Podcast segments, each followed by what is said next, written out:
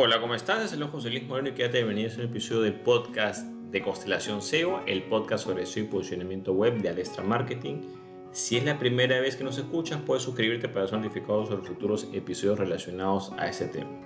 En el presente episodio vamos a hablar por qué la autoridad de dominio, hay diferentes variantes o conjugaciones de, de esta palabra según sea la herramienta que lo promueva, es un indicador SEO totalmente desfasado y que no debes utilizar. Muchas personas que desean medir lo que es el SEO de posicionamiento web de su sitio web o su tienda online, a veces no saben cómo hacerlo y de repente se encuentran con estos indicadores de autoridad de dominio y piensan, digamos, de que esa es una buena manera de ver cómo está avanzando lo que es su SEO de posicionamiento web.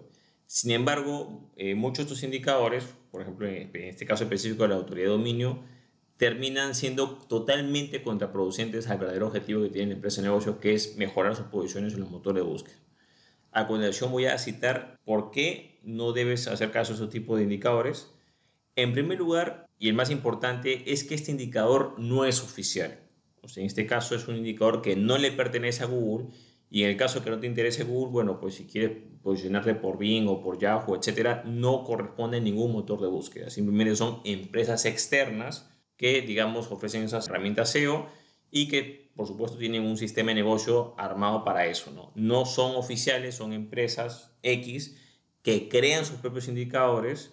Una empresa X crea su indicador eh, dominio de autoridad con otras variantes de nombre, pero es lo mismo. ¿no? Son indicadores inventados por esas empresas y son varias con diferentes nombres, pero muchas se refieren a lo mismo. No es un indicador del propio Google. Por ende, no es información oficial y no es información que sea relevante para lo que es el posicionamiento. Ese es el punto más importante que es tomar en cuenta. Cuando tú vas a ver algún indicador o un dato, tienes que asegurarte que sea oficial. Ahora, por ejemplo, si no te interesa posicionarte en Google, entonces claro, no hagas caso a las herramientas oficiales de Google, pero si hay herramientas oficiales de Google, lo correcto es que hagas caso a esas herramientas. Por ejemplo, las herramientas oficiales de Google son Google Analytics, la consola de búsqueda de Google o Google Search Console. Eh, también en algunos casos puede estar el, el, test de velocidad para páginas de Google o Google Speed Test. Y también eh, puede ser Google Data Studio, también en algunos casos para presentar alguna, algo de la información, pero en realidad los, las herramientas base es Google Analytics y la consola de búsqueda de Google. Esas son las herramientas oficiales y ahí están todos los indicadores que necesitas. Y estos datos son privados, o sea, no son datos públicos. No es que porque tú tienes, ok, una cuenta de Analytics y una empresa. No, no, esos datos solamente los sabe el dueño de, de, la cuenta y el propio Google. En este caso, si tú tienes una cantidad de visitas orgánicas, una determinada cantidad de posiciones, exacta, eh, etcétera, eso va a salir en la herramienta oficial a ti que eres el titular. Esa información no va a estar disponible públicamente. ¿La tiene Google? Sí. Pero estas empresas externas lo que hacen es que como no tienen acceso a esa data, comienzan a utilizar otras cosas externas para más o menos sacar la conclusión o tratar de llegar a un indicador ficticio y tratar de adivinar ahí más o menos qué nivel de relevancia o qué podría ser como tal. Entonces, aquí lo importante que sepas es de que en primer lugar no es un indicador oficial, no es una fuente oficial, sino que es un indicador creado por empresas externas. El segundo punto es de que este indicador no tiene nada que ver con lo que es el tráfico real proveniente de motores de búsqueda, por supuesto búsquedas eh, orgánicas, ¿no? no pagadas.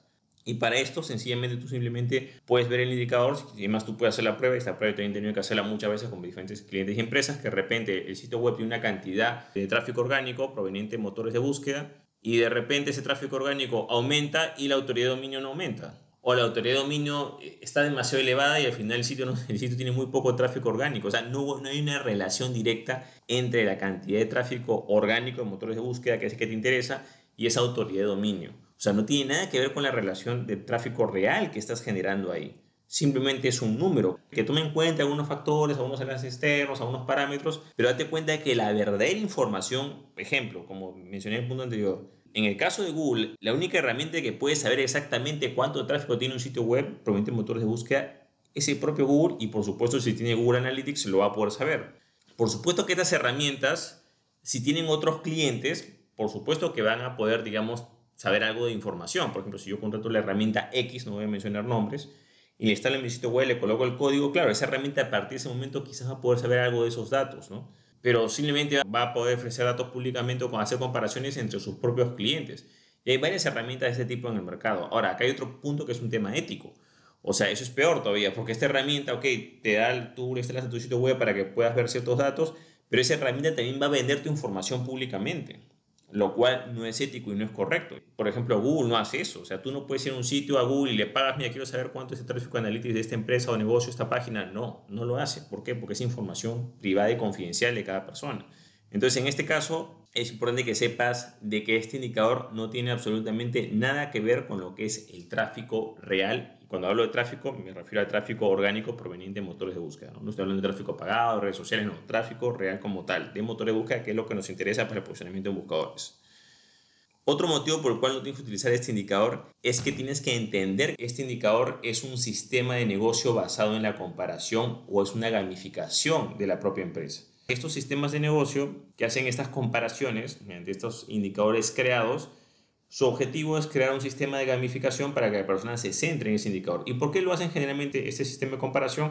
Lógico, porque el sistema de comparación es un sistema muy poderoso de engagement porque las personas siempre van a tender a compararse entre ellos, así como es un instinto muy básico del ser humano, así como tú te comparas con otra persona, quién es más alto, quién tiene mejor coche, quién está en, en mejor forma, quién tiene el último dispositivo móvil, algo muy común, digamos, en lo que es, eh, digamos, el, el, sistema consumista.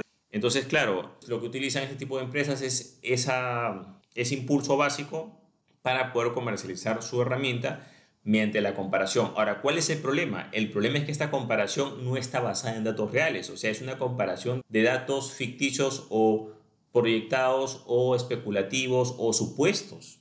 No son datos exactos. Bueno, fuera que la comparación fuera real, no es real. es un dato creado por ellos, otro, otro valor creado por ellos y hacen esas dos comparaciones y te venden las comparaciones, pero esas comparaciones no tienen sustento. Quizás si fueran unas comparaciones de tráfico real de Analytics podrían tener cierto sentido hacer comparaciones, pero no puede hacer comparaciones en base a datos inexactos. Entonces, ¿qué pasa? Claro, como no puedes ofrecer datos reales, creas estos indicadores, creas la comparación y ahí es donde va el sistema de negocio de estas empresas. O sea, estas negocios, como no te pueden dar datos reales como tal, lo que hacen es que hacen ese sistema comparativo. Al final esos datos no son reales, son simplemente especulativos. Y al ser datos especulativos o digamos poco precisos, vas a llegar a conclusiones eh, poco precisas, porque ya he hablado anteriormente en el punto anterior que no guardan ninguna relación con el tráfico real. Y aquí viene el, el punto que quizás es el más importante, es que causa mucho desenfoque. O sea, date cuenta que estás viendo una herramienta externa con un indicador creado, con datos que no son objetivos o no son exactos, y tú comienzas a ver las comparaciones y se comienza a crear como una especie de juego, digamos, o como una distracción. Te comienzas a ver, ah, este está en tal lugar y este en tal lugar y tiene este, la autoridad de dominio, yo tengo más, yo tengo que, yo, eh, la autoridad de dominio de él es mejor que la mía. ¿Y cuál es el problema de esto? Es que entras en una etapa de sobreanálisis, o sea, comienzas a sobreanalizar cosas que ni siquiera son ciertas y ese tiempo esa energía o esos recursos los estás dejando de lado para poder trabajar otras cosas reales. O sea, ¿qué es lo A ver, si quieres posicionarte, tienes que saber tu tráfico real. El primer punto de inicio es saber tu tráfico real, no tu tráfico estimado. Por ejemplo, si tú quieres bajar de peso, tendrías que pesarte y saber cuánto estás pesando actualmente, porque ese sería tu punto de inicio. Entonces, si llevas este ejemplo a estas herramientas especulativas, es como que alguien te esté mirando y te diga, mira, yo creo mirándote que tú pesas esto. Y yo creo que esta persona, que es, digamos, tu competidor o tu, tu, amigo que sea, yo creo que pesa esto. Y por si acaso, mira, el nivel de, digamos, este, autoridad de peso va tal y tú tienes un poco menos.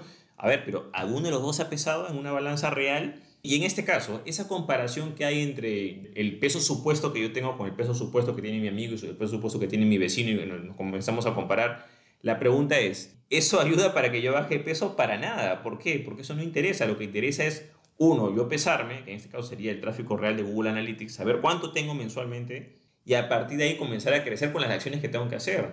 Entonces, si tú quieres bajar de peso, tienes que pesarte, saber cuánto estás pesando y de ahí comenzar a hacer ejercicio y hacer dieta para poder bajar peso.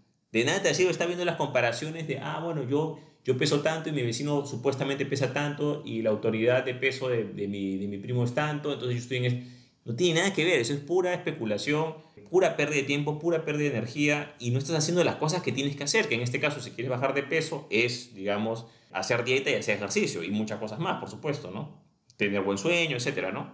tener horarios más ordenados. Entonces, ¿qué es lo que sucede? Muchas empresas y negocios comienzan a irse por estos indicadores especulativos y dejan hacer las cosas que tienen que hacer. ¿Qué es lo que tienen que hacer? Tienen que crear contenido, tienen que generar enlaces internos, buscar enlaces externos, eh, tienen que cumplir las normas, tienen que tener buenos tiempos de carga, tienen, buen, tienen que tener una buena estructura, una buena optimización on page. mejores tiempos de, de carga, etc. Hay muchas cosas que hacer. Entonces, el enfoque se pierde. Y esa pérdida de enfoque al final termina repercutiendo en una pérdida de posicionamiento. Pero aquí a nosotros nos interesa hacer, eh, tener el mejor nivel de autoridad de dominio o tener mejor nivel de autoridad de peso de, de, mis vecinos. No, lo que me interesa es tener más tráfico de, de buscadores, de búsquedas orgánicas, mejorar mis posiciones reales y en este caso bajar de peso. No me interesa la comparativa porque la comparativa no me da nada.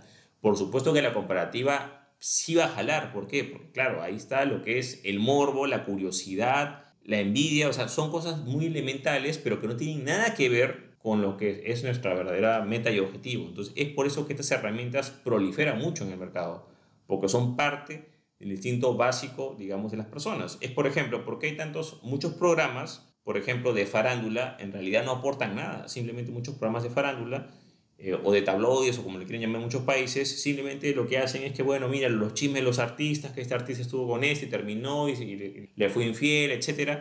Eso no te aporta nada, pero como es morbo, es la curiosidad, es la comparativa, entonces la gente le gusta eso. Y alguien lo puede hacer como entretenimiento, sí, está bien, no está mal que una persona quiera hacer eso, pero para tu empresa o negocio no te va a ayudar en nada ver ese tipo de, de información. Entonces, esa información especulativa simplemente te desenfoca y te deja, impide que tú hagas las cosas que realmente van a ayudar a tu empresa o negocio.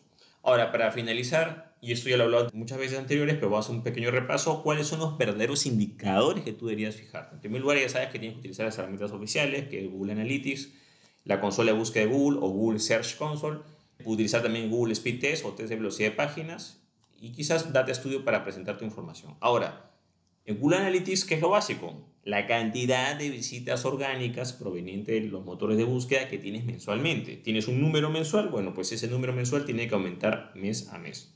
Si aumenta mes a mes, estás teniendo más tráfico orgánico, mejores posiciones. Si disminuye, estás perdiendo posiciones y menos tráfico de buscadores. Otro indicador es la cantidad de palabras claves que tienes. Este indicador aparece tanto en Search Console como en Google Analytics. Tú puedes ver cuántas palabras claves están indexadas. Entre más palabras claves, más tráfico orgánico vas a tener. Menos, menos palabras claves, menos tráfico orgánico vas a tener. Otro indicador, por ejemplo, que puedes utilizar en Google Search Console, puedes ya saber el detalle de cada palabra o frase clave en cuál estás posicionado. Por ejemplo, puedes ver, por ejemplo, cuántas impresiones tuvo esa palabra o frase clave en los buscadores y de esas impresiones cuántas te generaron clics.